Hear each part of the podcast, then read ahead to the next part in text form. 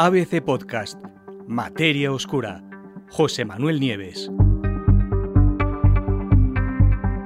Hallan el primer agujero negro errante.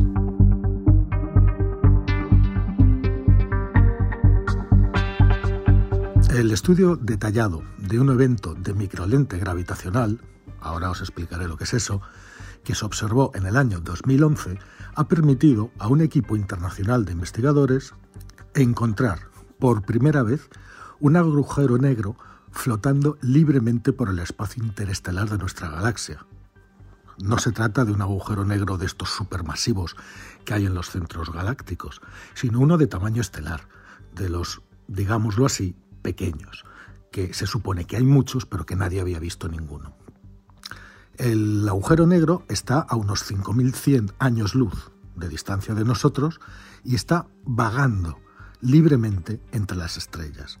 El hallazgo se acaba de publicar en una revista científica. Os explico qué es una microlente gravitacional.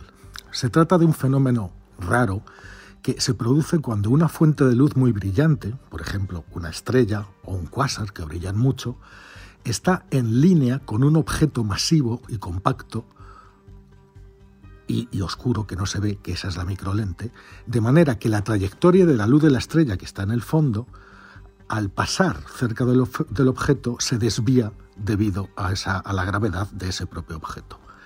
Esa información de la luz hace las veces de lupa cósmica y lo que hace es magnificar los objetos oscuros, más oscuros y que no emiten luz, como los agujeros negros, ¿no? y permiten de esta manera la identificación de cuerpos muy tenues o que brillan muy poco, como enanas rojas o marrones, planetas, estrellas de neutrones y, por supuesto, y en este caso, agujeros negros. ¿Hay muchos agujeros negros en la galaxia? Pues se piensa que sí. Desde hace mucho tiempo los astrónomos creen que hay muchos, no, muchísimos agujeros negros de este tamaño, de tamaño estelar, deambulando libremente entre las estrellas de nuestra y de otras galaxias. Pero, como os digo, hasta ahora nadie había conseguido encontrar ninguno. Lógicamente eso se debe a la naturaleza misma de los agujeros negros, que se llaman así no por casualidad, sino porque nada, ni siquiera la luz, puede escapar de sus potentes campos gravitatorios, de forma que son objetos negros moviéndose por el fondo negro del espacio. Algo, vamos, en otras palabras, imposibles de detectar. Aún así, existe mucha evidencia que apunta a que esos agujeros negros errantes pues existen de verdad, ¿no? Muchas investigaciones, por ejemplo, ya han demostrado que hay agujeros negros, una gran cantidad de agujeros negros se forman después del colapso gravitatorio de estrellas muy masivas. En esos casos, las estrellas mueren aplastadas por su propia gravedad, que las comprime sin contemplaciones hasta convertirlas en un simple punto, esto es, un agujero negro, precedido a veces por una tremenda explosión, una supernova. Pues debido a que se han observado ya muchas supernovas de este tipo, de las que pueden fabricar agujeros negros, pues parecía claro que como resultado también tuvo que, tendría que haber muchos agujeros negros. ¿Cómo los buscan los científicos? Como os he dicho, los métodos de observación directa, mm, por lo que os he explicado arriba, negro sobre negro, pues no sirven, quedan descartadas. Por eso los astrónomos han recurrido a trucos, ¿no? A buscar sus efectos de lente gravitacional, que es lo que os he explicado antes.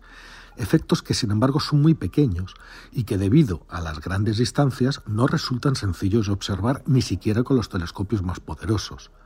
A pesar de ello, sin embargo, la suerte favoreció a dos equipos diferentes de astrónomos que en 2011, fijaros, hace ya 11 años, vieron con el telescopio espacial Hubble como una estrella parecía brillar más de lo normal y sin que hubiera una razón aparente.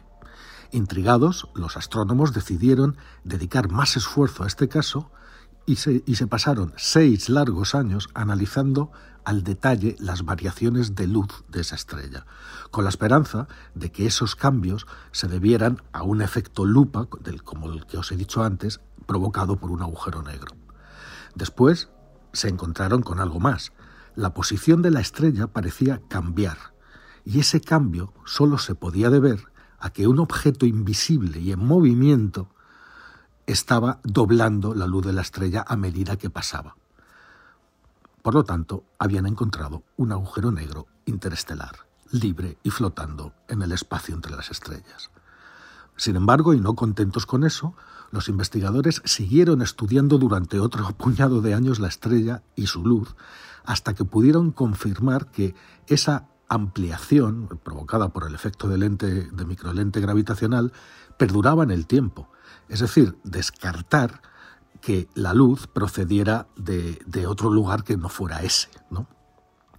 En otras palabras, lo que hicieron fue no decir nada hasta estar seguros de que cumplían con todos los requisitos previos para poder decir con absoluta seguridad que lo que estaban viendo era un agujero negro y no otra cosa. De hecho, el primer agujero negro que se consigue cazar flotando libremente entre las estrellas de la Vía Láctea, nuestra galaxia. Los investigadores han conseguido incluso estimar su masa, que es de unas siete veces la masa del Sol, y determinaron también que su velocidad es de aproximadamente 45 kilómetros por segundo. La confirmación de que estos objetos errantes existen en la realidad implica también que a partir de ahora habrá que estar muy atentos, ya que uno de ellos, en cualquier momento, podría acercarse a una estrella y cambiar su destino para siempre. Es verdad que se conocen otros agujeros negros de este tamaño, de este rango de tamaños, pero no están errantes. Eh, los conocen porque están en posiciones fijas y no se les conoce porque se les vea, sino porque están, por ejemplo, eh, en, un sistema doble, en un sistema binario, en pareja contra, con otra estrella, es decir, los dos se orbitan mutuamente. ¿Y qué es lo que le hace el agujero negro a esa estrella con la cual, a la cual orbita? Y la estrella a su vez orbita al agujero negro pues le, la devora, la devora por dentro. Y sabemos que el agujero negro está ahí porque de la estrella, que es una masa luminosa, sale como una especie de chorro de materia que va hacia una zona oscura. Esa zona oscura es el agujero negro y ese puente de luz que se establece entre ellos es la forma en que estas estrellas, estos, estos agujeros negros, estas estrellas muertas, devoran a las, a las otras estrellas. De, hecho, se las llama estrellas vampiro.